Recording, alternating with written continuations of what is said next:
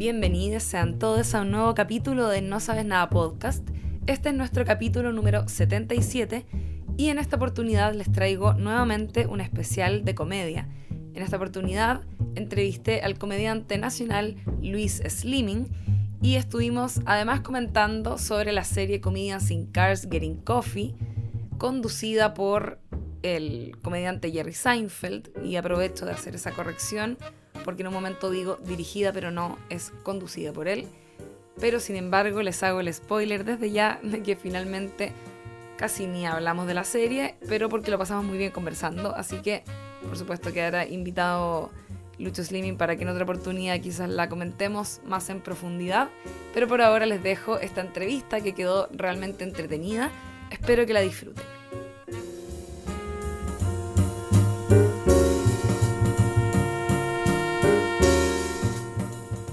Bienvenido a nuestro podcast. Eh, el señor Luis Slimming está con nosotros hoy. Un... Muchas gracias. De nada. Interrumpí tu. No importa, da lo mismo. Ah, ya. Eh, bueno, Luis Slimming, eh, la mayoría de las personas yo creo que está escuchando o lo conocen o le suena el nombre. Es un comediante y guionista también, al igual que yo. Sí, eh, guionista de, de oficio, esos eran como los verdaderos guionistas del pasado, además. Si esto. Chile transforma las cosas en, en carreras profesionales, pero en la vida ser guionista es, es, un oficio, es algo que se aprende, ¿no es cierto?, haciendo. Y tú fuiste guionista de varios programas televisivos, de varios comediantes. Eres un, eres un guionista de comedia y yo eso lo valoro muchísimo porque en mi caso me costaría un montón, yo creo, hacer esa pega y además eres matemático y profesor de matemática en el fondo, ¿no? Esa sería como tu definición de carrera oficial. Eh, licenciado en matemática. Licenciado en no matemática. Estudié, no estudié pedagogía.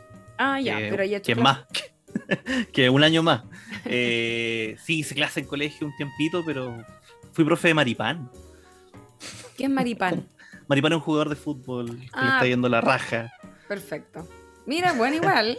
¿Quién sabe? A lo mejor le mete su técnica y matemática. No, yo creo que lo hizo para, demo- para demostrarme a mí que, que la matemática no servía para nada. Oye, eh, yo, mira, muy en, en, en el estilo de lo que vamos a comentar hoy día, me acabo de pegar un trago que se tiene que haber escuchado muy fuerte en este micrófono. Eh, me estoy tomando un café. Un café.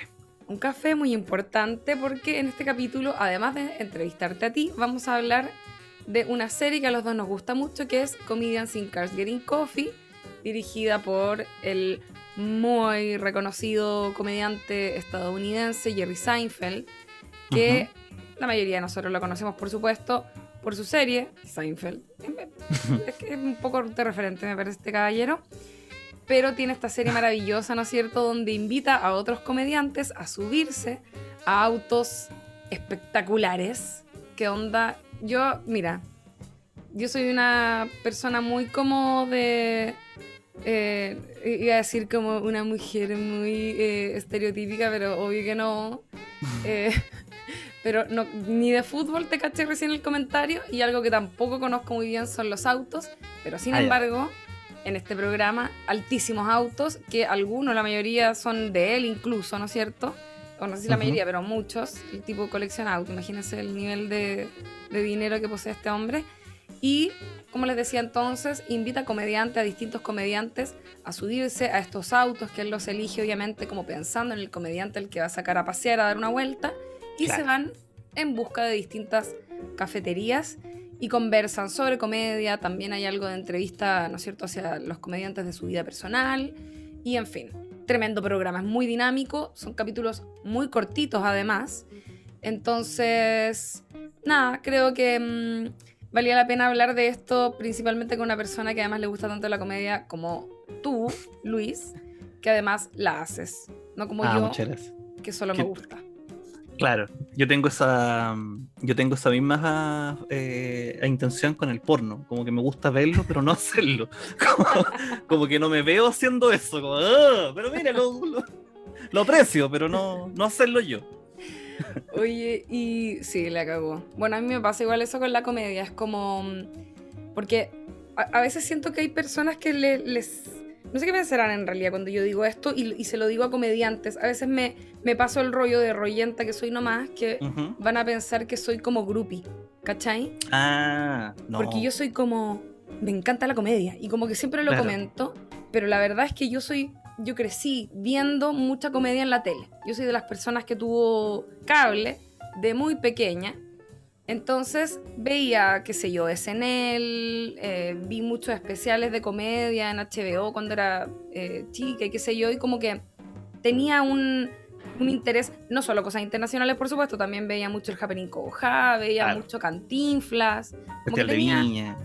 Festival de Viña, los comediantes, por supuesto, los humoristas, ¿no es cierto? En ese tiempo eh, los veía mucho y era como, en fin, como entre panorama familiar, pero también algo que yo agarré por mi cuenta y que me encanta, pero que no lo sé hacer. Y por el contrario, tú eres una persona que lo hace muy bien y de hecho, tú impartes unos talleres de comedia Sí, Ah. a uno de los cuales yo asistí y de hecho fue así, creo, como nos conocimos. sí, así nos conocimos. Yo le quiero pedir disculpas por ese taller porque mi taller ha ido mejorando cada vez que lo hago. Cada vez que lo hago es mejor que el anterior y ese haber sido como el primero o el segundo que hice, entonces haber mentido mucho. No, De hecho, a mí siempre pero- me da plancha. Siempre me da plancha que me digan guionista, porque yo respeto mucho a los guionistas, pues guionistas como tú, como otras personas que son capaces de escribir historias con arco y personajes y todo. Yo escribo chistes nomás, que, que por, por, por abuso del lenguaje me llaman guionista, pero.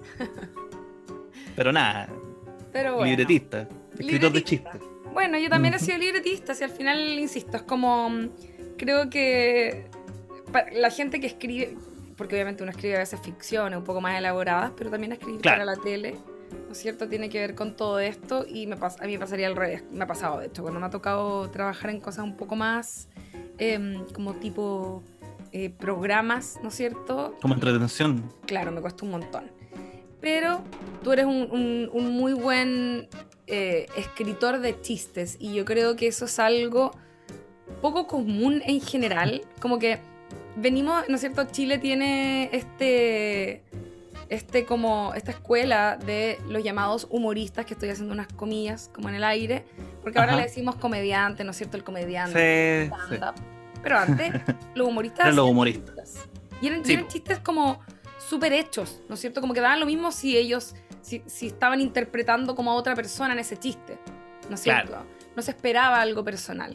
Pero ellos eh, tenían esta, esta habilidad, ¿no es cierto?, de como generar premisas y generar eh, la estructura del chiste, ¿no es cierto?, premisa y remate de manera eh, como un poco a flor de piel, diría yo, y a ti te nacen muy bien ese tipo de chistes. Y quiero preguntarte entonces, saltándome todas las preguntas que tenía aquí un poco, pero Dale. igual, em, ¿cómo ha sido para ti que ahora, porque antes no te subías a los escenarios, ¿no? Antes escribías es. para, para otras personas.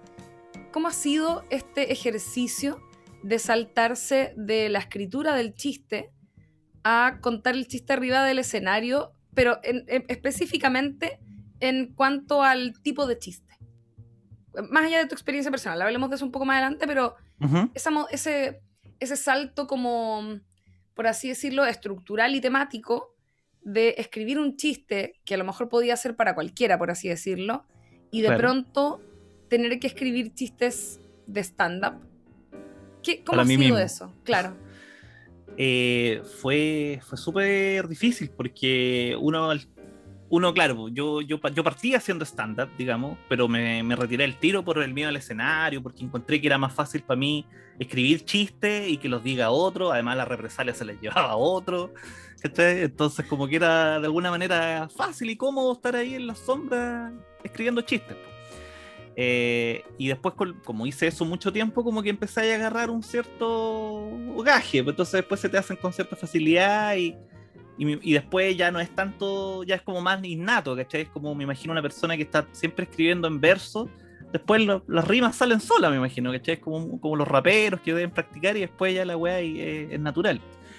Em, entonces, claro, pasa que los chistes los chistes cuando uno los dice, tal como uno los escribe, suenan raros. ¿Cachai? Eh, a, menos que lo, a menos que los escribas como tú los piensas, ¿cachai? Eso me pasaba un poco con los humoristas también, porque los humoristas en general los contaban como ellos los leen, que es distinto a como la intención con lo que yo lo escribí. Entonces muchas veces yo tenía que conversar con ellos, mira, esta voy a así. Y a veces ellos cachaban también cómo era la mejor forma de decirlo, ¿no? ¿Cachai? O a veces me pasaba que yo lo decía de una forma, no, dilo así, y él me llevaba a la contra y le salía mejor.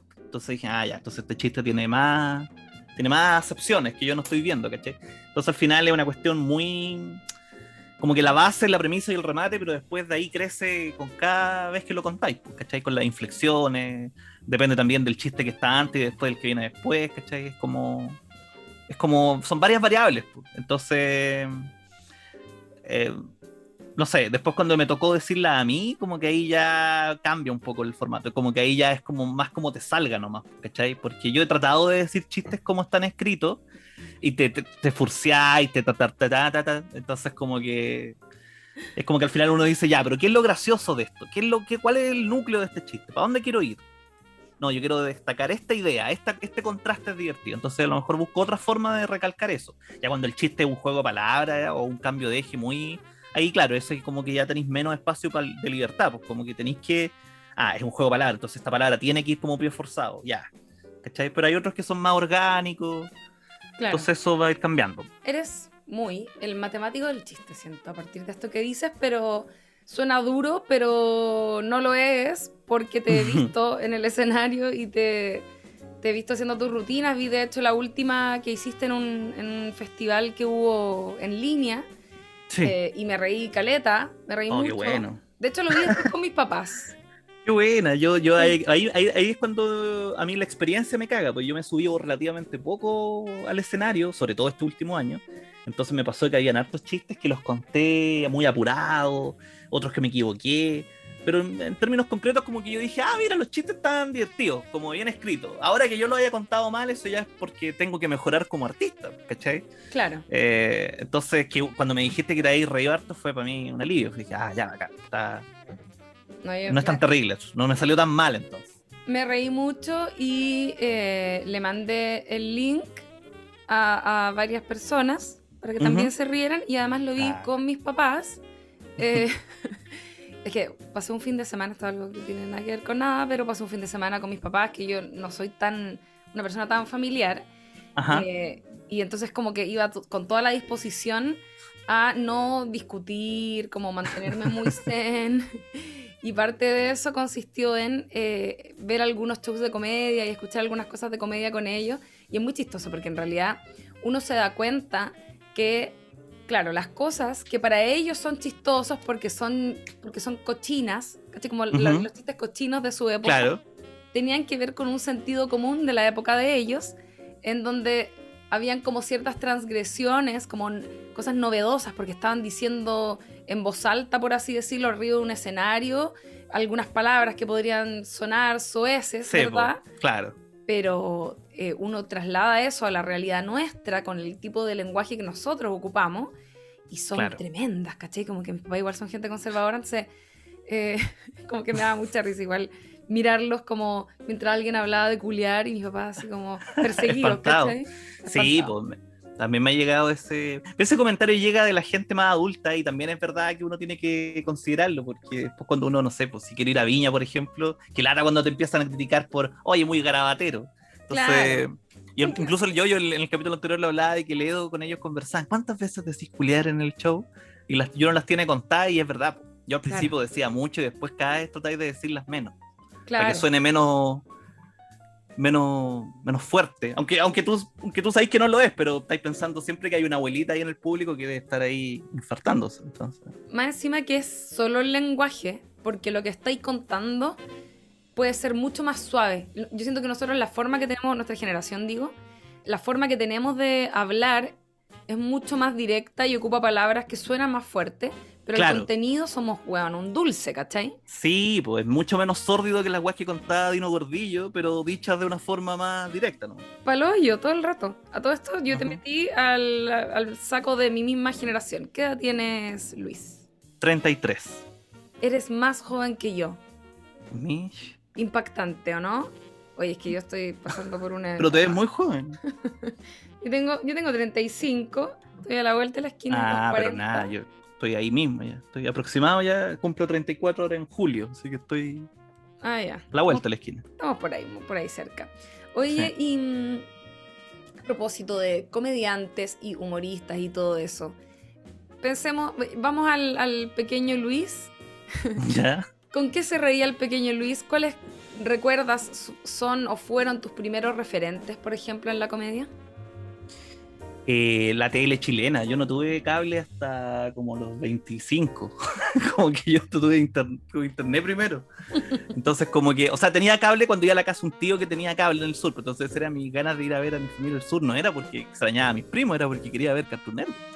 Entonces me pasaba que mi, mi referente eran solo chilenos, ¿cachai? Álvaro Sala, en Viva el Lunes, yo lo encontraba genial.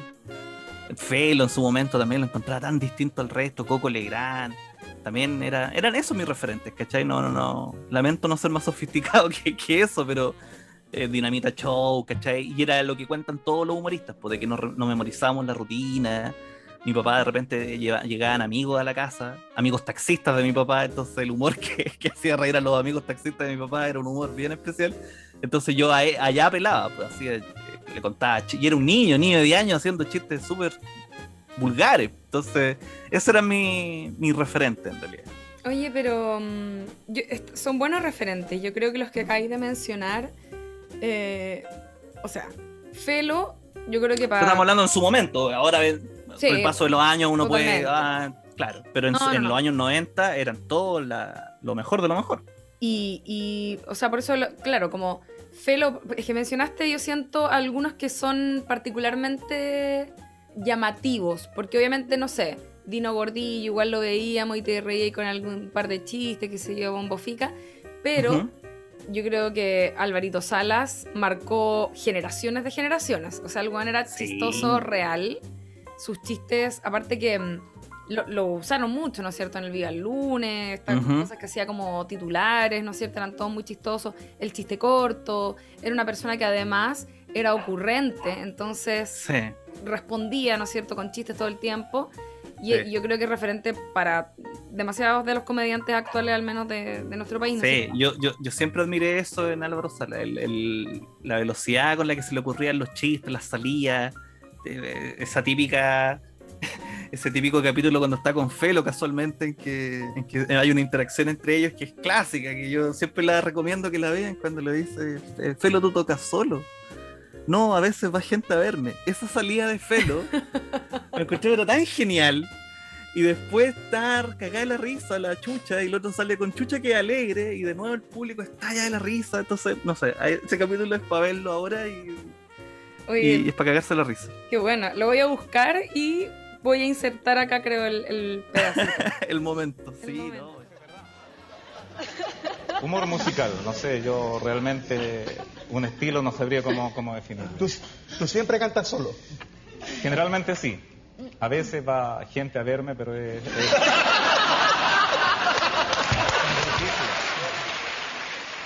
La mejor salida de la televisión. Después alguien me dijo que parece que era un chiste que ya tenían preparado de antes, pero puta, yo por años quise creer que es como esa foto que hay que donde hay una suricata caminando al lado de un jabalí como en la carretera y vos decís, oh, mira Timón y Pumba en la vida real. Y obviamente que es montaje, pero uno quiere creer que es verdad. que eso de verdad pasó. Ya, eso me pasa con, con Felo y Álvaro Salas en ese intercambio. Ese es uno, ¿no es cierto? Álvaro Salas, ¿no es cierto? Que es como. Sí, Álvaro Salas. Es muy bien. Era la agilidad de tirar, de pucha, en el, en el aire, pegarle el plato era la agilidad, y por otro lado, Felo, que es el que nos mostró que existía otro tipo de comedia, no solo porque hacía música, sino que porque era una persona que no estaba evidentemente, por así decirlo, obviamente era parte de su acting, no era alguien que en apariencia estuviese intentando hacerte reír, sino que era una persona que estaba muy seria, con, con apariencia además como de fome, y de, onda, yo creo que es, esa rutina, no, no, recuerdo cuál fue la primera vez que Chile lo vio y estalló en carcajadas, pero eh, no sé si fue en algún programa o, directamente en el Festival de Viña, no me acuerdo. Pero, o sea, esos fueron grandísimos momentos de la comedia, creo yo, nacional. Sí, es que aparte le da... Bueno, a mí siempre me gustó Álvaro Sala y, y, lo encontraba súper además sus caras, para qué decir, no sé, Coco Legrand, súper histriónico y todo pero Felo tenía esta cuestión de que nos daba, a los tímidos, nos daba una esperanza, de que mira, podéis ser chistoso diciendo nada.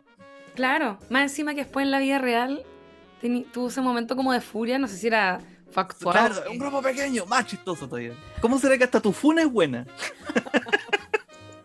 La. Oye, y bueno, y por otro lado, eh, mencionaste eh, Coco Legrand, que también es alguien muy especial en la comedia en Chile, independiente de que sea, no sé, un viejo cuico, da lo mismo, pero era, al menos lo que yo considero de haber visto de chica, el primer comediante nacional que hacía stand-up. Que en Sí. ese tiempo él no le llamaba así, le llamaban No. el café concert. Claro, monólogos, nombre. café concert, sí, sí, sí, claro, sí. los monólogos. Pero, o sea, chistosísimo. Yo me acuerdo, no sé, si- no sé dónde conté esta historia. Hace muy poco, quizás fue en el capítulo con el Yoyo, o el otro día también entrevistamos en, en- en un programa con en el pero que necesidad que tengo. eh, en la holística en- entrevistamos a la Paloma Sala también. Y yo me acordaba que alguna vez sin querer agarré un cassette para llevarme al colegio y escuchar eh, música. Yo era- escuchaba mucha música, era como la cabrita que estaba todo el día con el personal estéreo y la weá Ujú. y agarré un cassette por error que era una rutina de Coco Legrand, Ah, mis papás. Y fue lo máximo. Como que era lo mismo Coco Legrand. Mm, Mis papás les encantaba, pero Claro. me llevé al colegio un cassette de Coco Legrand y estuve cagada de la risa todo el día escuchando a la weá. Fue increíble. Y, y es muy loco eso también, además, que la comedia se pueda escuchar en un cassette. Y tiene eso, ¿no? Sí, sí. Independiente del acting y todo eso que tú mencionabas antes también, eh, en el caso de los gringos, por ejemplo, tienen esto de que sacan discos de comedia y se ganan Tenían los vinilos, claro. Se ganan Grammys. ¿cachai? sí. Entonces, es muy loco eso igual. El, como el, el chiste, de alguna manera, también eh, es, y, y por lo que decís de Felo, también estoy pensando, esto de como da un poco lo mismo, como te veas, ¿verdad? Lo importante es lo que está saliendo de tu boca.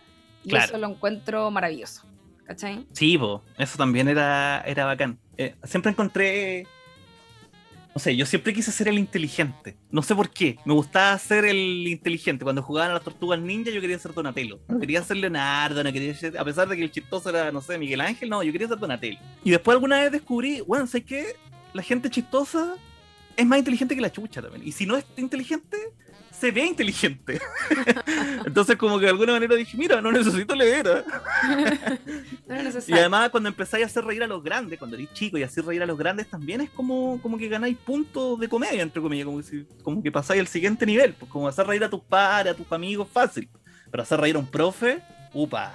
Entonces siempre esa búsqueda del hacer reír a la autoridad o hacer reír al que supuestamente es más inteligente que uno, eh, también era un, era un impulso para poder escuchar rutinas, no sé, pues.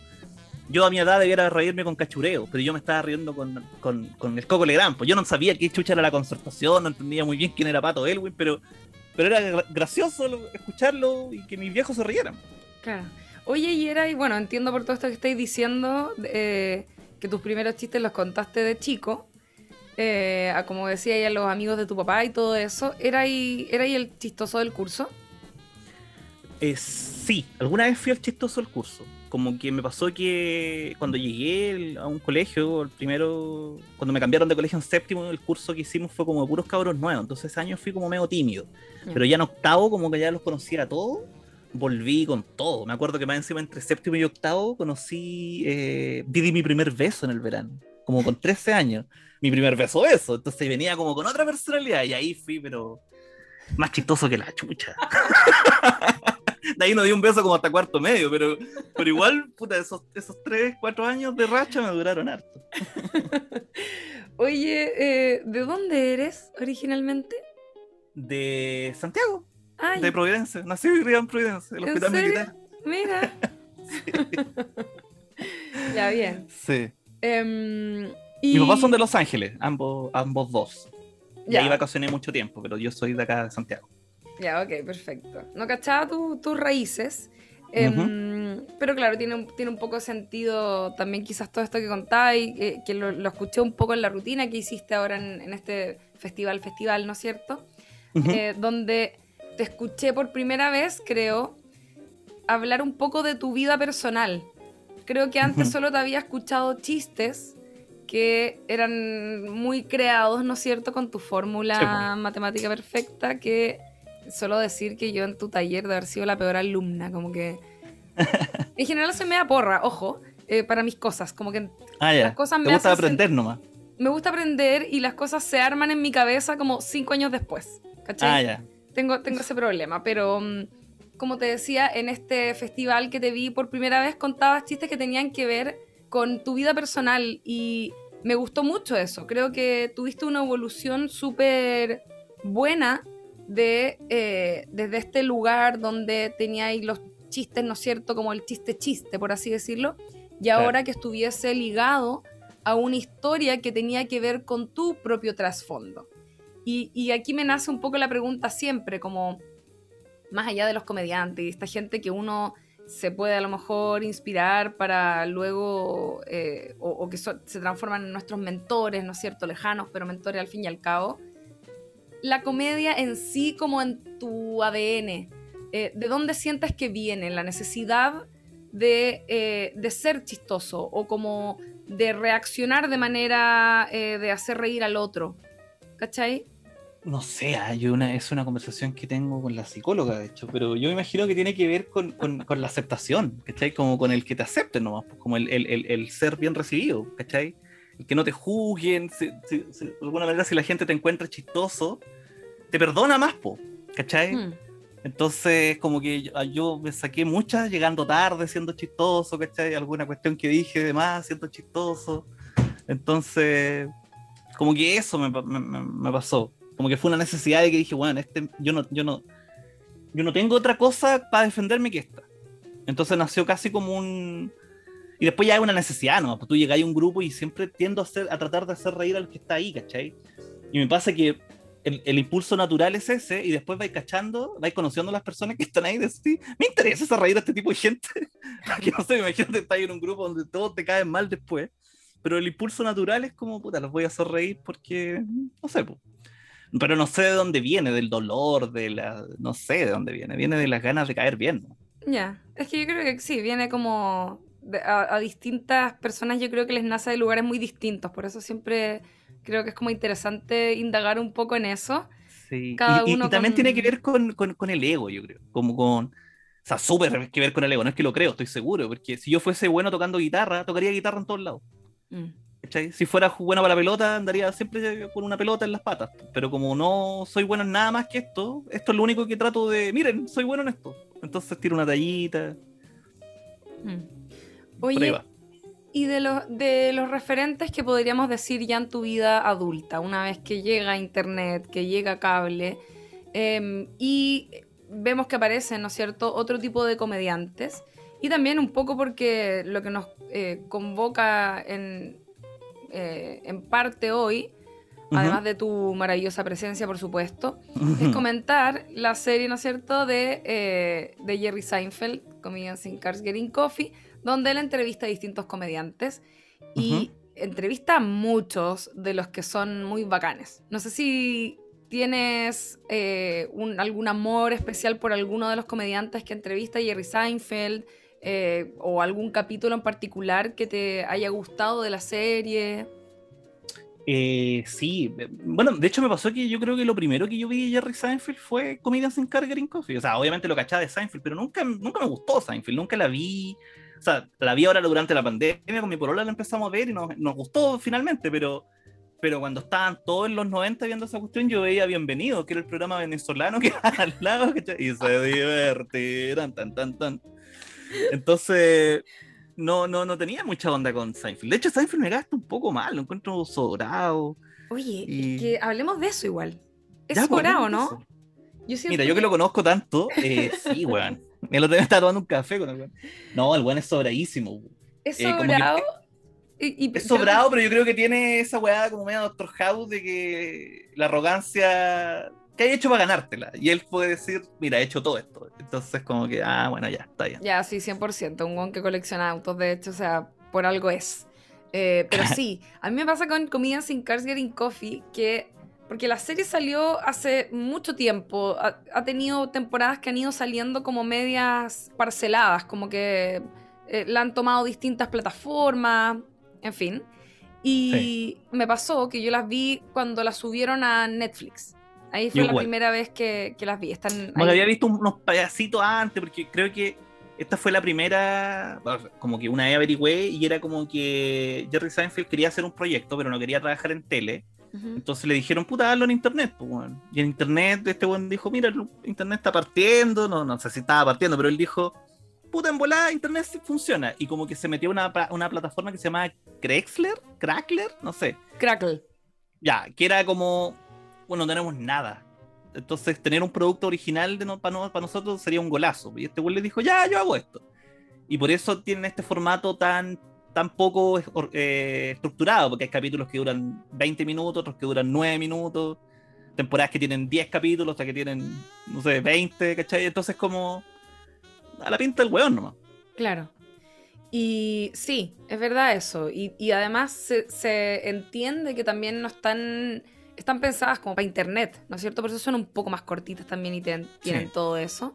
Yo iba a decir que a mí Jerry Seinfeld, cuando me vi las temporadas la primera vez, o sea, o cuando la agarré en algún momento, me cayó un poco mal que se supiera tan celebridad, pero claro, obviamente eh, Sí. lo es, ¿cachai? Como que obviamente es una persona que sobre todo en Estados Unidos se baja del auto, se asoma o lo que sea, la gente lo ve y lo reconoce y deben ser medio insistentes.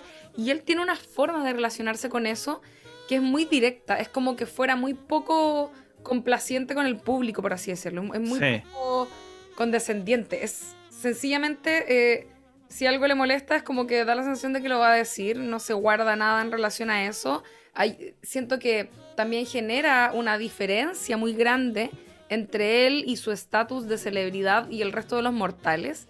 Y sin embargo lo vemos en varios capítulos entrevistando a algunos comediantes que evidentemente no tienen el nivel de fama que tiene él. Y eso lo encuentro también muy interesante, ¿cachai? Como... Sí. Y a veces, y, y por el contrario, cuando de repente algunos comediantes son personas mucho más famosas que él o que tienen una trayectoria como comediantes que eh, está a la par o un poquitito más arriba, o gente más joven que él admira y que son un éxito en, en otros tipos de, de como formatos, podríamos decir. Y yo no sé si tú, tú te has visto toda la serie completa. Creo que me he saltado algunos capítulos donde no conozco a los entrevistados. Pero Ah, después ya. vuelvo, como, como que me, me- me pasó que una vez, no sé, pues vi a alguien haciendo algo y dije, este bueno, a ver, puede saber más de él. Y justo hay un capítulo de Jerry Seinfeld con él que me lo había saltado y ahora lo disfruté más porque cachaba al humorista. Claro. Eh, entonces también me pasa que eh, también es lo, lo- como tú decías, hay se nota mucho la diferencia cuando hay un, cuando un weón que no, que, no, que no es tan conocido o que él claramente es más famoso que su invitado a cuando, por ejemplo, entrevista a Jerry Lewis, en que si- se, se nota que él está emocionado casi, ¿cachai? Claro. ¿Tienes, creo que te pregunté, no sé si me respondiste, ¿tenías algún comediante en particular o capítulo que te, que te haya llamado la atención o que haya sido de tu preferencia por X razón? Puedes mencionar Sí. varios, por supuesto. Sí, hay, hay uno que me- fue el que más me gustó, yo creo que es porque justamente no era un comediante quien entrevistó, que es el capítulo que tiene con Obama. Mm, Cuando entrevista a Barack Obama en la Casa Blanca, lo encuentro muy entretenido. Aparte, el Obama es muy chistoso, ¿no? Entonces, y él lo dice, pues, eh, decía, eh, eh, ha dicho suficiente guay chistosa como para estar en este programa. Entonces, nuestro invitado es Barack Obama. who, in my opinion, has gotten off just enough funny lines to qualify for getting on this show. A few weeks ago, Dick Cheney says he thinks I'm the worst president of his lifetime. Which is interesting because I think Dick Cheney is the worst president of my lifetime. White House. Yes, may I speak with the president, please? Speaking. ¿Verdad? Y... Y- se dan una vuelta como por ahí mismo. Se dan una vuelta, claro, lo dejan salir de la Casa Blanca y, le, y le pregunta weás, ¿cachai? Y, y tienen una entrevista bien cercana. No sé, aparte fue como conocer un- el lado más lúdico de Barack Obama, que es un weón bien lúdico además, pero no sé, me gustó Caleta ese capítulo en particular. Otro que me gustó harto también porque no lo conocía como humorista fue el de Jamie Foxx. Ay, yo te iba a decir lo mismo. Yo me, me enteré hace muy poco, lo vi hace un par de semanas nada más. Y ¿Ya? lo encontré, onda, es de mis favoritos. Sí, sí, yo también me pasó que, que yo dije, Jamie Foxx. Bueno, igual habían, habían actores que yo no sabía que eran humoristas o actores humoristas como Alec Baldwin, que uno dice, ah, pero este buen Mm. actuado siempre en comedia, entonces ya, está bien que lo entrevistan. Claro. Pero Jamie Foxx hizo stand-up, ¿en serio? Como Tom Hanks, que también hizo stand-up y nadie sabe. Entonces, como, ya, pues, veamos. Sí, sí, Tom Hanks hizo stand-up. Pero como porque ya era famoso y quería probar algo nuevo o, o No lo sé. Creo que partió. Creo que estuvo hasta en SNL. Tom Ah. Hanks. Bueno, te, Sí. Te entiendo lo que decís, es verdad lo que decís de Alec Baldwin, porque por ejemplo yo a él le cacho mucho su faceta cómica. Bueno, después estuvo en 30 Rock, en esa serie con, con Latina Ujú. Faye, que obviamente ella sí eh, es como full guionista de comedia y estuvo en SNL y todo. Em, pero claro, Alec Baldwin estuvo siempre muy de invitado, de ser uno de los que debe haber estado más veces quizás en SNL de invitado, porque es Sí. muy chistoso. Y además... Y también está varias veces en, en, en Comedians. Sale como en dos o tres capítulos. Ah, ¿la dura? Ah, creo que, Sí, se repite el plato. Solo una vez. Pero claro, tiene eso, ¿no es cierto? Que es como, es un loco chistoso. Pero lo de Jamie Foxx es impactante. Yo no tenía idea que ese loco había hecho stand-up alguna vez en su vida. Creo que, ahora que lo pienso, ni sé cuál habrá sido la primera película que le vi a, a Jamie Foxx, pero eh, lo considero como un muy actorazo de drama a partir de quizás la película de Ray Charles, ¿cachai? Ajá. Y el loco es tremendo comediante. Más encima se Muy bueno contando historias. Sí. Sí. Sí, yo creo que me, me acuerdo que lo vi en un documental que hacían de comedia. Estaba Jamie Foxx y él contaba su anécdota de cuando lo jicleaban. Y dijiste, bueno, es comediante. Y claro, después lo vi en, en- en este programa y también fue como, guau, qué, qué buena. Y el weón contando historias en este programa, Graham Norton, ese, ese inglés, Sí. muy chistoso el weón. Y se nota además que tiene esa personalidad como media de que se sabe mino, se sabe talentoso, entonces no le entran balas, es coqueto, es, es- es- es- es sabio. Bueno, es, es bacán, po, es Jamie Foxx. Es Jamie Foxx, oye, impactante. De hecho, a propósito de lo que decía, no sé nada de autos, pero el auto que le llevan a Jamie Foxx es el auto, debe ser uno de los más bonitos. O sea, no, ah, no, me acuerdo del auto que le dieron. Hay, un, hay, hay autos bonitos, porque tienen a veces muestran Sí. unas weas que son como unos chiches preciosos. Pero Ajá. así como auto taquilla hermoso, como de para James Bond, el que le llevaron a. Más, po. Es que es muy cool el weón, po. Sí, Muy po. cool. Y otro capítulo que me haya gustado, es que hay, hay otros comediantes que a mí me gustan en particular, entonces obviamente lo- los busco, ¿cachai? Por ejemplo, hay un capítulo que es muy interesante que tiene con Neil Brennan, este, como el co-guionista, el co-creador del show de Chappelle. También muy interesante, son dos buenas inteligentes conversando, siempre es interesante escuchar. Eh, Mm. y hay otros comediantes favoritos míos que son Bill Burr, no sé, por Luis C.K., que, que- que cuando los, los- los- los quise ver los busqué ahí. Te iba a decir que Neil Brennan eh, estuvo en Chile. Sí, No sé si tú lo. Ah, ya. No, no lo alcancé a ver, pero pero supe que estuve acá, pues de hecho, fue muy bueno, me quedé acá en mi casa como haciendo nada y me dio paja salir y después dije, puta que la cagué, debería ver a Neil Brennan. Yo Pero bueno. fui. Yo fui. ¿Ya y qué tal? y muy chistoso. Pero igual pasó algo que. Porque él contó sus chistes en inglés, obviamente, si él venía a hacer una weá. Sí, sí, Como sí, sí, Es director de comerciales, no sé qué- en qué andaba.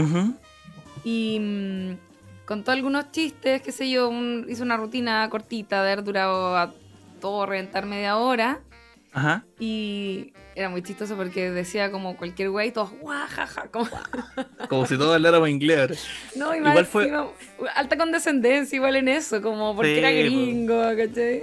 Claro. Sí. Eh, de hecho, eh, él, bueno, él tiene una especial en Netflix, ¿cierto? Three Mics. eh, y además él tiene apare- aparece en otro especial, que es como un Hmm. compilado como de, no sé, comediantes del mundo, qué sé yo.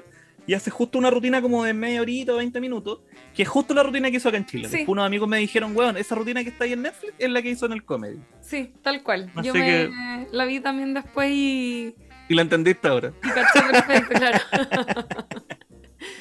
Sí, es bueno Neil Brennan, ese, ese especial es, es buenísimo. Y sí, me- está bueno también la... Bueno, es que también Neil Brennan tiene una weá de que baja un poco la energía, como que él tiene... Es una persona muy depresiva, lo dicen en Three Mics, entonces tiende a llevar como el mood de las situaciones a, a otro tipo de energías que a mí igual me parecen interesantes. De hecho, él está de invitado, hay, hay un podcast que tiene el comediante Mark Maron. Mark Ujú. Maron nunca ha estado en Comedians in Cars Coffee, parece, ¿o sí? Creo que no. ¿Te suena? A mí no me suena tampoco. Y no. mm, Este el fuck tiene, ¿no? Como el WTF. sí, WTF. Y ahí en algún momento habla con Neil Brennan y es tremendo. Como que ah, es muy depresivo ese capítulo, pero es muy bueno, ¿cachai? Como que el Sí. loco lo lleva a un estado como de, weón, hablar, se ponen a hablar así como ya que fuera consulta psicólogo, como contándolo todo y es como muy bacán porque además, bueno, la gracia que tiene Mark Maron yo siento es que es muy es un- una... Por algo tiene un podcast que le va tan bien en el fondo. Es como una persona que conversa muy bien con, el- con las otras personas. Claro. eh, ahí como de entrevistades, ¿cachai? Em, Sí. Y claro, Yo, yo lo escuché en uno que tiene con Pete Holmes. Un... ¿quién es Pete Holmes? Pete Holmes es un comediante que tiene un podcast también que se llama Make It Weird y ahí también lo entrevista así largo y tendido y también es muy muy interesante y muy chistoso. Peter Holmes es el protagonista de la serie Crashing, que es una serie HBO que, se, que es producida por Joe Apatow, donde cuenta la historia de un comediante que queda sin casa porque su señora lo echa a la casa o él descubre que su señora se lo caga con otro. Entonces Oh. como que se va y todas las noches se queda a dormir en el sillón de un comediante distinto. Entonces aparecen cameos de Sarah Silverman, de Bill Burr. Es una serie HBO A- muy ahora buena. acabo de googlear, claro, me suena la cara. No lo cachaba para nada. Es un- Pero- Sí, Suena bien la serie igual. sí, es divertida. Tiene buenos chistes porque aparte aparece mucho stand-up en la serie y tiene esa weá de que el stand-up es divertido. No es como cuando hacen...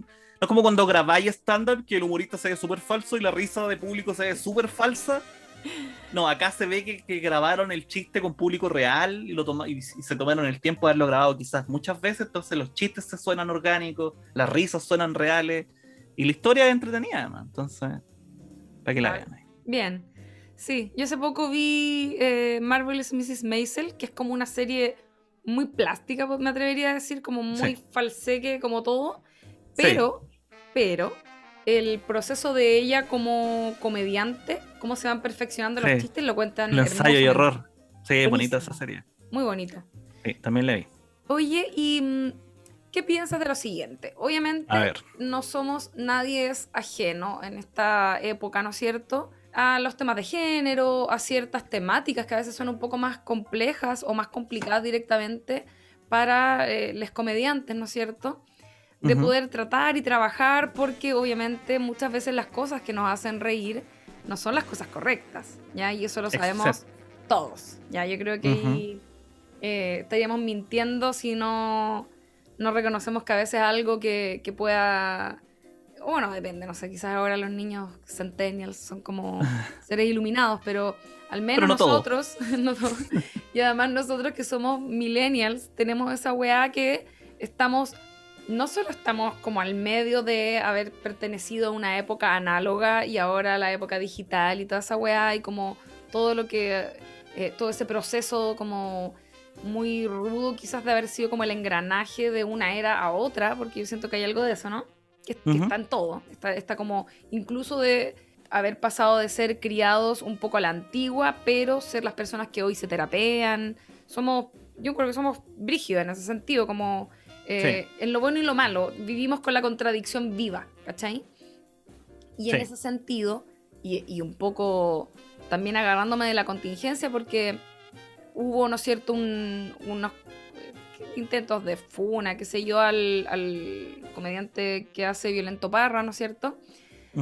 A partir de algunos chistes. Yo me pregunto, tú eres un comediante, eres hombre, le has hecho chistes a, a muchos comediantes hombres, ¿no es cierto? Entonces, primero, saber qué piensas como comediante del público que recepciona ese tipo de chistes, porque tengo un poco la impresión de que quizás el público que se maneja, yo lo veo en el público, si bien el, el público de Edo Caroe con quien tú trabajaste tiene un público que quizás puede ser más mitimota o más diverso, pero, pero tengo la impresión de que hay un, un, eh, un grupo de seguidores que es principalmente masculino. Y pensando en tu propio público y en general, ¿cómo, te manejáis como con ese tipo de público y cómo hacerlos reír y caer bien, ¿no es cierto? Y generarles contenido que sea de su interés, pero a la vez, asumo por la sensibilidad que tiene y que te veo como una persona sensible, eso quiero decir, eh, a la vez no pasar a llevar quizás aquellas cosas que hoy se están tratando como de cambiar un poquitito desde la misma comedia y de qué nos reímos y todo eso. Bueno, yo tengo una opinión bien diversa porque va cambiando siempre. Como al principio, cuando recién pasaban estas cosas, la primera reacción viene de. Bueno, aparte por una formación familiar, como que mi primera impresión a todo es facho. Mi, primera mi primer pensamiento siempre es asqueroso y tengo que depurarlo y pasarlo como por cuatro filtros para que después sea publicable. Entonces, generalmente cuando pasan estas cosas, yo siempre digo, ah, gente que anda alegando por weas, que anda reclamando. Entonces, después ha- he pasado como por todos los estados. Eh, no sé, yo me pasaba que yo siento que la- lo, lo chistoso es una cosa Yo siempre creí eso, casi como, como, como una sintonía. ¿Cachai? Es como, para mí, la gente chistosa era la gente que se reía con los Simpsons. ¿Cachai? Para mí ese era, el- era el humor. Y todo lo otro era, ah, puta, te vayas a reír con un chiste pico porque es gracioso, porque nadie habla del pico en un- una situación seria, entonces es casi hacer trampa. Mm. Pero si tú entendís los Simpsons y te da risa eso, para mí ese es el humor. Yo pensaba. Después me di cuenta que nada, que así como está esa, hay muchas sintonías nomás. Como gustos musicales, ¿cachai? Pero yo pensaba, ya, pero la melodía, independiente que la, que la música haya muchos distintos musicales, la melodía es una. Uno sabe cuando una weá está entonada, uno sabe distinguir cuando una alguien desafina, sea cumbia, sea rock, la melodía es una. ¿cachai? Ahí, ahí se mueve la música, si no es ruido. Eh, entonces, claro, yo, yo tenía esa mentalidad. Entonces, cuando había gente luchando contra las cosas que yo encontraba graciosas, me daba raya. Yo decía, bueno, ¿cómo no entienden? no? Y ponía todas estas, todos estos peros y todas estas caretas. Y, y- y- y simplemente era, era insensibilidad, ¿no? ¿Cachai? Era no ponerme en el lugar del otro.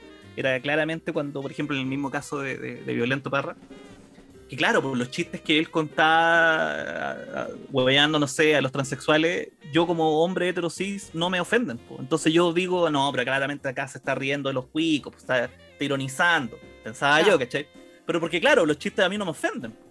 Entonces si yo obviamente me ofendieran, obviamente estaría reclamando. Entonces me pasó eso, como que yo entiendo la intención, que no, es, que no es mala intención de parte del comediante en este caso, pero entiendo la molestia de quienes se enojaron, ¿cachai?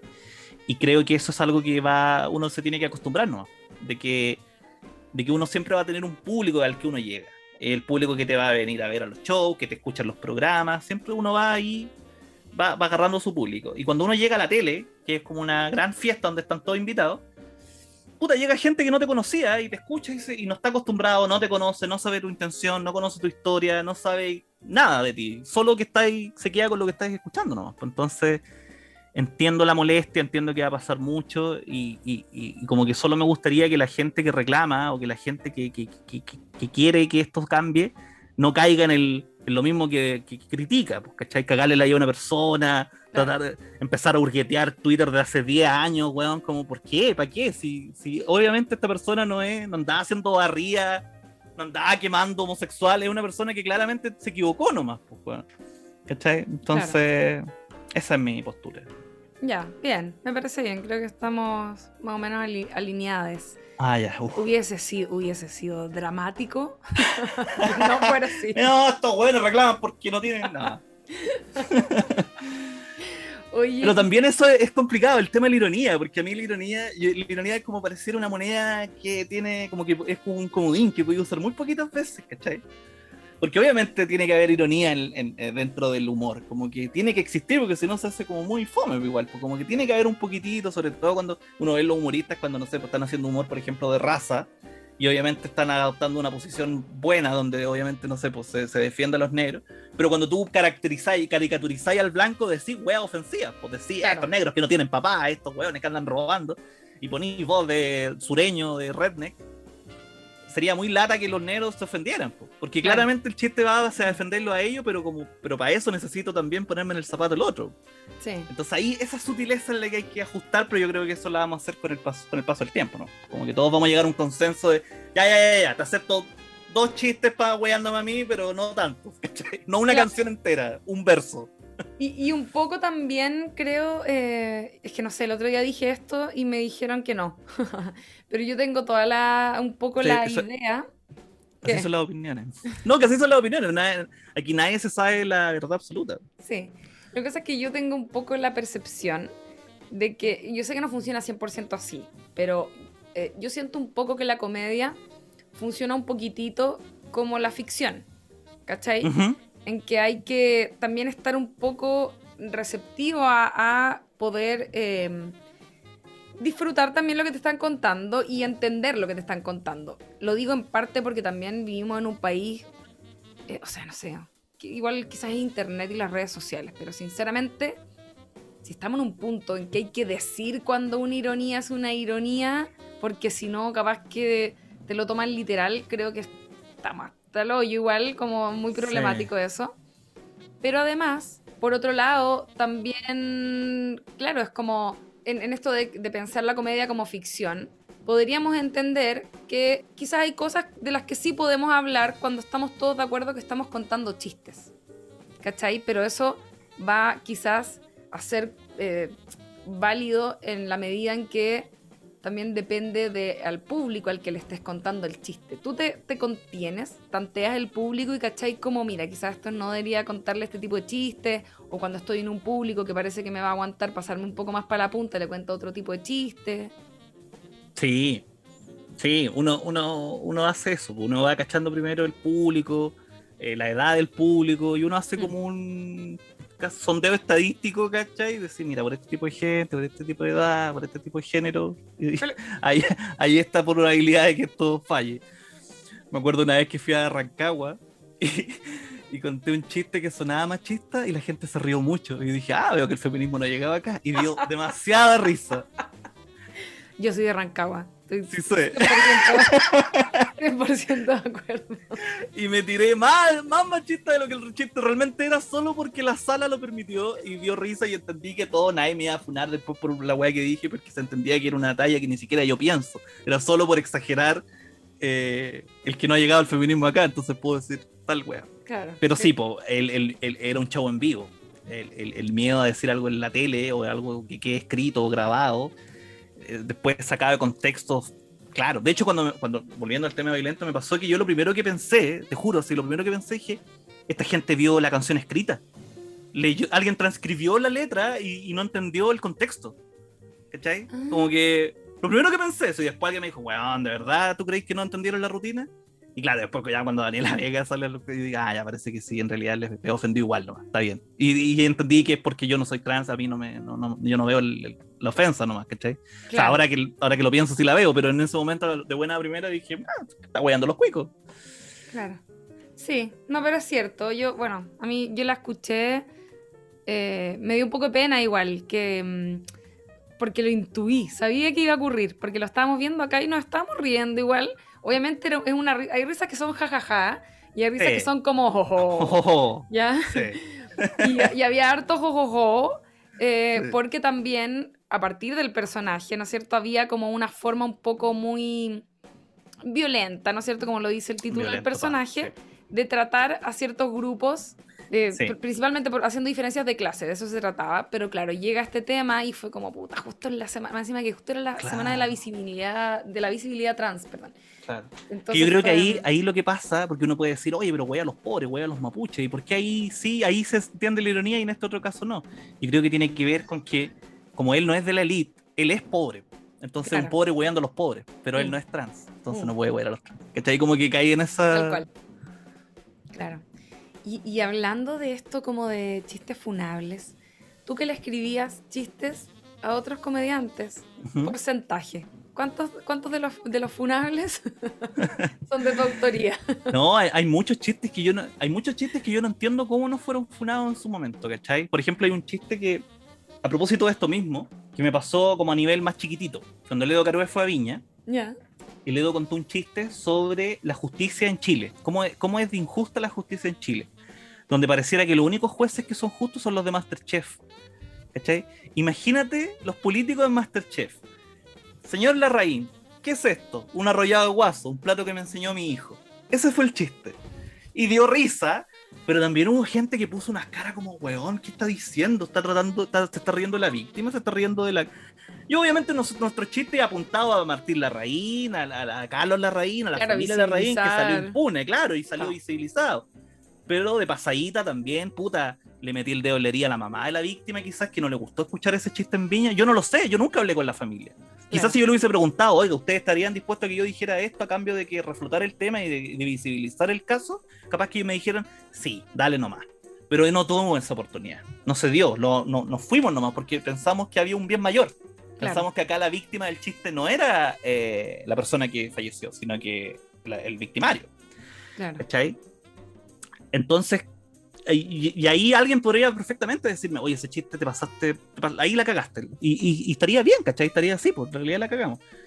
Y ahí es cuando, puta, a veces el humor es así, pues, es, uno toma chances nomás, pues, uno toma riesgos, es como... Puta, pero Alexis Sánchez, eres comilón, tiraste la pelota a la chucha, puta, pero... Y si entraba era gol. si entrada Sí. estaríamos celebrando, ¿cachai? Entonces pasa eso, de que a veces uno la caga y bueno, que a veces el palo rebota y te pega el hocico, como le pasó ahora acá al amigo, pero pero si entrada era gol. Claro. Sí, es verdad eso. Bueno, siempre lo he escuchado, como no hay otra forma de probar el chiste que diciéndolo, básicamente. Diciéndolo. Y ahí vaya a ver cómo le fue. Y claro, después uno mira para atrás y dice, hoy todos los chistes, pero como funables digo, pero. Pero Claro, y otros chistes que envejecen mal, y otros chistes que, por ejemplo, una vez también hicimos chistes de detenidos desaparecidos, weas que obviamente para nosotros no tenían, ni- porque en un, en un principio yo también era mucho más insensible a todos los temas, entonces para mí el chiste caía en la categoría, ¿es chistoso o no? Claro. ¿Cachai? Muy blanco y negro. ¿Es chistoso? Sí, para adentro, listo, estamos. Y no considero la- el dolor que puede causar la ¿cachai? Porque también soy un weón que no conoce a nadie, como te decía, era un guionista que a mí no me llegaban represalias, entonces era mucho más insensible a, a, todo, pues, ¿cachai? Entonces, cuando empezáis a trabajar en ese, en ese plano, en que si es chistoso sí, si es chistoso no, eh, claro, ahí es más probable que te equivoques. Sí. Sí, complicado igual, como tener que mm, hacerse cargo de eso. Nunca había pensado, a propósito de lo que decía de la familia como de la víctima, ponte tú, como contar un chiste que más allá de, no sé, apuntar por decirte a las mujeres, como grupos más generales o, o a les trans, ¿cachai? Es como, Claro, suena un poco más general, ¿no es cierto? Independiente de que puedan haber ciertas voces más visibles. Pero claro, como pensar en hacer chistes de personas, que siempre me lo pregunto, en, en el Festival de Viña sobre todo, que tienen esto de el comediante contando los chistes y te apuntan a la celebridad o a la persona que está ahí como en la primera fila poniendo la cara y que el chiste se trata de esa persona, es como, debe ser tremendo Claro. igual. Este, este, sí, po. y pero igual hay chistes que a veces se agradecen. Porque tú no sé, yo me acuerdo que Fabricio una vez fue y dijo de que Chilevisión era un canal súper ordinario, que haya- incluso era tan ordinario que cotizó cuánto salía un solo Power Peralta. Y ese es un buen chiste hasta para los Power Peralta, yo creo. Yo creo que hasta ellos se rieron de ese chiste, porque bueno, no, pues no, no- no hay nada malicioso ahí. Salvo, claro, Chilevisión que se ofenda, pero da lo mismo. Pero como que está esa máxima, ¿cierto? Que hay que reír, hay que guayar al de arriba, ¿cachai? Eh, Oye, y... pero, pero a veces uno se equivoca. Y en tu familia, ponte tú, tus papás, no sé, ¿te han ido a ver contar chistes? No, mis papás no me han ido a ver. Pero es que pues, mis papás son muy viejitos, entonces como que no salen de la casa ni nada. ¿Qué edad No han visto en la T 77, 76. Ya. Entonces mis papás no, no, no tienen esa, esa vía de ir a bares. No, no. Pero sí me han visto en la tele o han visto a los humoristas que he ayudado y saben que ese chiste es mío, tal chiste es mío, porque se los comenté, qué sé yo. Obviamente se ríen de algunas cosas, de otras cosas no. Pues mi mamá, por ejemplo, con- mi mamá es muy cristiana, entonces cualquier chiste que yo hago weando al- a la religión o, a- o riéndome una deidad, mi mamá cree que me voy a ir al infierno, ¿cachai? mi papá cuando huevo a los comunistas se ríe, pero no entiende que es una ironía, y cuando huevo a los milicos dice, ah. pero nada, Y, me y- aman y quieren que esté feliz, esa es la máxima de ellos. Ah, ya, bacán. Sí, porque ahí, Sí. ahí hay algo, ¿no es cierto? Como un poco esta idea de... de- o sea, de- debe ser muy difícil hacer eh, chistes, por ejemplo. Eh, Yo lo, lo pienso en, en general, conozco a un par de comediantes, bueno, te conozco a ti obviamente, pero tengo un par de amigas. Y yo a veces digo como, yo no sé si podría hacer esto. Como que no sé si estaría dispuesta, ¿no es cierto? Como a ese nivel de exposición, de contar algo y que lo escuche mi familia y como que, no sé, se enteren que soy una persona que piensa así, por así decirlo. ¿Qué tanto, qué tanto sentís que hay en, en, en esa diferenciación? A propósito de lo que te había preguntado antes, pero ahora retomando, el, el Luis Slimming haciendo stand-up un poco más personal. ¿Cómo, ¿Cómo trabajáis esa nueva faceta? Yo digo nueva faceta porque creo que antes te había, Claro. te había visto contando chistes donde no abrías parte de tu vida y ahora sí, ahora sabemos que tu papá eh, fue taxista, ¿no es cierto? Eh, ¿Cómo lidias con eso tú mismo? Como con lo personal ahora metido entre medio del chiste. Eh, yo creo que partió también como una necesidad de que los chistes no se repitan. Entonces nadie va a contar un chiste de su papá taxista y su mamá evangélica, a menos que haya otra persona con esa misma característica que sea muy, no sé, eh, es como una necesidad de contar weas que son mías, ¿no?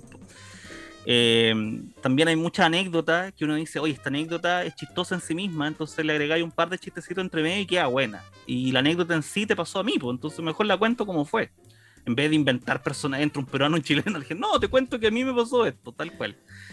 Eh, con las cosas que cuento, a veces me he equivocado, a veces he dicho weas de más, porque ya a veces también me ha llegado reto, oye, no conté esa weá, oye, oye, esas cuestiones son oye, tu papá se anduvo enojando, ¿cachai? Y ahí como que yo trato de, ya, pero, ok, ya, sí. Y hay concesiones, así como, ya, pero yo no puedo negar la realidad, pues, papá, ¿cachai? Y otra cosa, yo no puedo, ya, si en realidad ahí no debía haber dicho eso. Eh, pero ¿sabes que Me ha pasado muy poco. De hecho, no me ha pasado ni siquiera con chistes, me ha pasado como con más anécdotas que he contado en el podcast. Como anécdotas Ah, familiares, como eso, me dice, oye, la weá que contaste eso, tss, naquer. Pero así como chiste, no, nunca me ha llegado un reto. Porque mi, porque mi papá simplemente dice, puta, este weón efectivamente nació en el hospital militar. efectivamente pasó lo que dijo que pasó. Entonces, como que no hay tanto malicia ahí. Y, y, y, y quizás soy más reservado con, con mi familia más mía, con la Mati, con la Ana, porque la, la Ana, con- no sé, pues trabaja en otro lado, entonces como Claro. que le puede traer quizás problemas, ¿cachai? No sé. Como que ahí soy más reservado, pero por ejemplo también cosas, cu- cuento cosas de la Mati, pero también ahora me he pegado como, ya, pero estas cosas de la Mati que cuento, no la vayan a pasar la cuenta después a ella, pues así como que venga un weón y le diga, oye, tu papá contó que vos soy ta, ta, ta, Claro. ¿cachai? Entonces como que ahí, no sé, no sé, por ejemplo, cuando la Mati le llegó superior, yo sentí la necesidad de hablar de eso, pero también dije, ¿por qué ando contando weas que mi hija quizás no quiere que nadie sepa? Entonces como que ahí dejé de hablar. Quería hablar de eso y al final no lo hablé. Como que me Claro. quedé con el- los chistes escritos en Word y nunca salieron al aire, ¿no? Y, y en lo más personal tuyo, como pasar de ser eh, guionista, por ejemplo, yo sé que igual hace rato que estoy contando chistes tú presencialmente y tuviste como ese ir y venir que contaba ahí, pero, en fin, bueno, tenés tus podcasts también, que ahora todo puede ser visto, ¿no es cierto?, a través de cámaras y todo eso, pero ¿cómo te sentís tú al exponerte tú, personalmente? Eh, a mí no me gusta. O sea, me, me- me- gusta el, el- el que se rían. Pues me gusta, obviamente, que, obviamente, que yo cuente un chiste y yo ponga cara y tú veáis la cara que pongo y escuchéis la voz que pongo y me conozcáis, porque si me conocéis es más fácil que entendáis este chiste, porque sabéis que viene de, este, de esta intención y no de esta otra. Claro. Entonces, por esa parte es bonita, porque ojalá entre las. Si todo Chile supiera quién soy yo, así como nos pasa con Abello, que a todos Mm. nos da risa porque como lo conocemos y sabemos que no piensa así, o quizás sí, pero da lo mismo, como que ya nos pasa que Abello es un guan que conocemos, entonces no necesitáis presentarlo. No es como, Claro. hola, soy Felipe. No, un guan que ya conocí, entonces ya todo el mundo lo cacha y los abuelitos se ríen, los niños se ríen. Entonces, eso es bacán, po. Ojalá yo pudiera tener eso.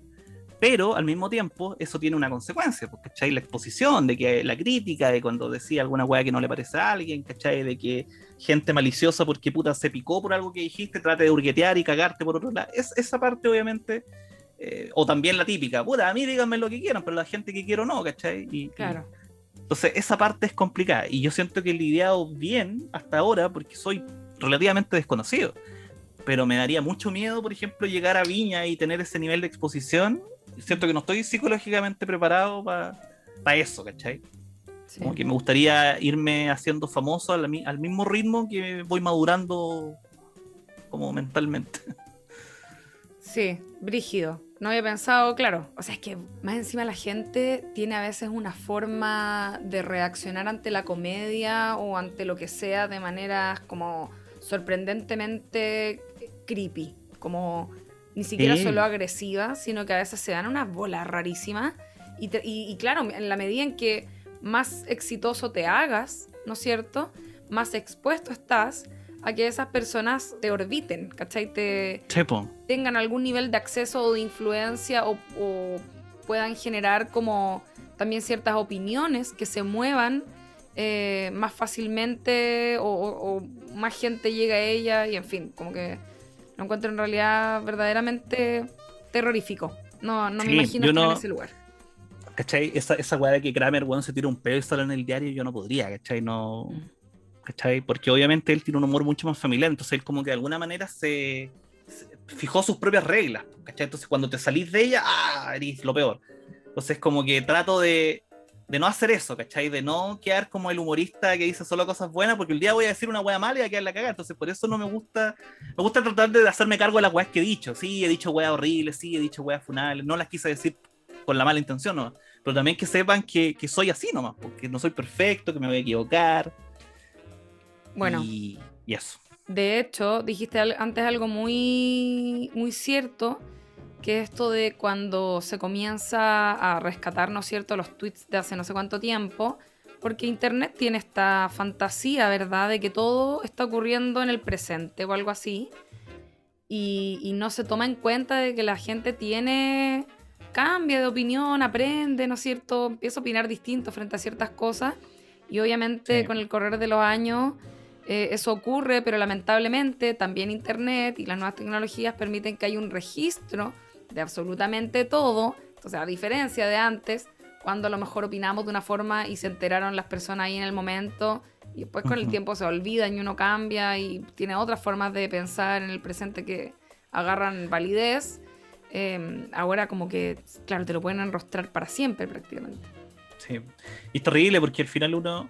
Al final no sé, pues me pasa que cuando yo veo a la gente en la tele y veo estas Tonka Tomis y esta gente súper empaquetada que pareciera que es tan plástica, tan cuadrada, que, que todo lo que dicen lo, está fríamente calculado, siento que a todos nos carga eso, como que nos gusta el weón que dice las weas que de verdad piensa. Pero pasa que cuando el weón dice las weas que de verdad piensa, viene toda esta masa que no está de acuerdo y lo cagan y lo cagan y lo critican y le empiezan a enrostrar. Mira, vos dijiste esta weá, oh, y pareciera que no tenéis derecho a cambiar de opinión. Entonces, esta misma gente que agradece la libertad de poder decir las cosas, la misma gente que te caga. Entonces, de nuevo, tenía un weón empaquetado, midiendo lo que dice. Y fome. Eso es muy cierto, nunca lo había pensado así. Más encima que decir cosas que sean ciertas, agudas, ¿no es cierto? Un poco puntúas, eh, tenéis muchas más posibilidades de, de equivocarte o de que esa opinión envejezca más rápido, ¿cachai? Sí, po. Envejezca Siempre he, pensado, que- siempre he pensado que el humor, o al menos el que me gusta a mí, tiene mucho que ver con, con el, con, el, con el jugar en el borde un poco. Porque siempre dicen de que la comedia o el arte en general tiene que, ojalá, empujar los bordes, pues, ¿cachai? Como tratar de expandir la- lo que más o menos la gente tiene ya estipulado en su cabeza, qué sé yo. Entonces pasa que cuando, si son los comediantes, son los artistas los que juegan en el borde, los que están más cerca de la orilla, y la orilla se va corriendo, ¿quiénes son los primeros que se queman? Los que están más cerca. Entonces también hay que tener cierta benevolencia con los que estamos jugando ahí porque ir a hacer rin rin raja una casa que sabéis que está vacía es fome, pues si la gracia es ir a wear, es como que, que esté ahí el... ¿ah? Entonces que si me pillan, puta no me agarran a patar la raja, ¿no? Oye, buenísimo, me encanta. Eh, vamos a quedarnos con esa frase, creo, y vamos a ir cerrando. Y solo te quería preguntar eh, una última cosita. ¿Qué crees que se viene eh, como en la comedia para ti, con la pandemia? ¿Cómo lo estáis haciendo? ¿Cómo lo vais a hacer? ¿Qué ocurre con esta situación? ¿Vamos a hacer, qué, qué piensas? ¿Vamos a ser capaces de, de retomar en, en algún momento eh, la vida presencial y los shows? Y si no, ¿qué? No sé. No, no, no, no, no, no, no sabría decir. A mí, a mí la pandemia no me ha venido mal en el sentido económico, ¿cachai? Como que me ha permitido tener pegas que me permiten trabajar desde la casa. No, no he tenido tanto drama con ese sentido, ¿cachai? Pero sí perdí el, contacto humano, pues, ¿cachai? El- el- los shows. Hablo con las mismas personas todos los días, ¿cachai? Entonces como que eso también va a tener un costo, yo creo que para todos. No sé cuándo se va a volver a retomar la, la wea. Yo el año pasado, la última vez que actué fue en marzo del año pasado, y de ahí no actué de nuevo hasta la última semana de noviembre. Actué dos, cinco veces y entremos en cuarentena de nuevo. Entonces como que el año pasado prácticamente no actué, no. Y esa weá es penca, pues, porque de verdad es una weá que a uno le gusta mucho y, y que es una cuestión que, que uno va a ir mejorando solo a medida que lo practique, como toda disciplina. ¿Cachai? Entonces el no poder practicarla, el no poder subirse a un escenario, interactuar con la gente, improvisar chistes del momento, eh, siento que, que se va oxidando la máquina. Lo bueno es que estamos todos en esa. Entonces nadie está como con una ventaja. No es que estoy. No sé, pero a mí la pandemia me siento que, siento que yo me estoy rehabilitando de un accidente que nunca tuve. Como que estoy todo el día acostado. ¿Cachai? Como que camino poco, como que. Ay. Entonces, pero lo bueno es que estamos todos en esa. Entonces, como que nadie va a tomar ventaja de esta situación un poco. Claro. ¿Te, te, ¿Has hecho stand-up en línea? Sí, pero me carga. Ah, ya. Me- lo he hecho, pero lo odio. A Porque. nadie, a nadie le gusta.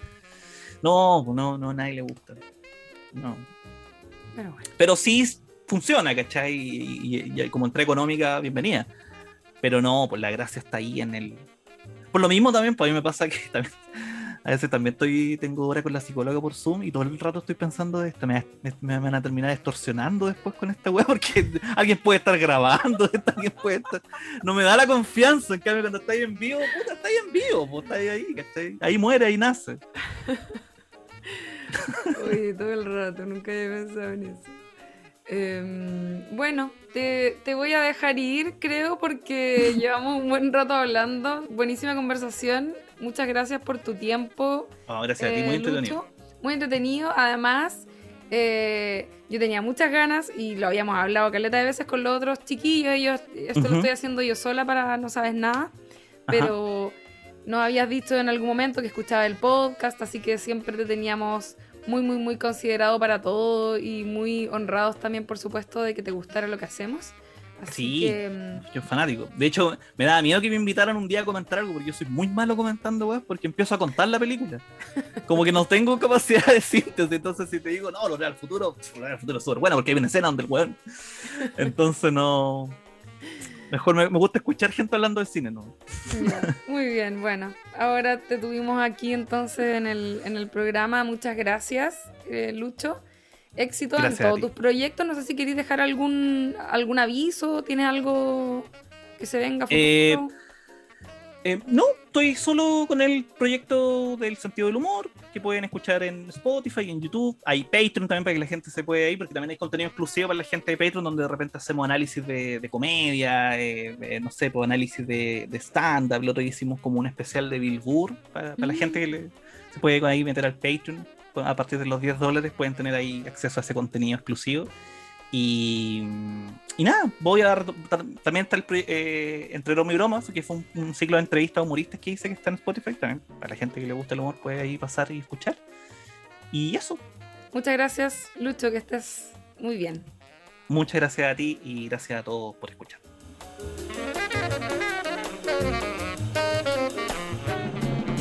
Y bueno, esta ha sido la entrevista entonces con el comediante nacional y guionista Lucho Slimming. Espero que la hayan disfrutado. Si les gustó, por favor, compartan. Y recuerden seguirnos en nuestras redes sociales, en arroba no sabes nada podcast, en Instagram y por supuesto aquí les habla Lula Almeida, también conocida por las redes sociales como Lula la del barrio. Eso es todo por hoy.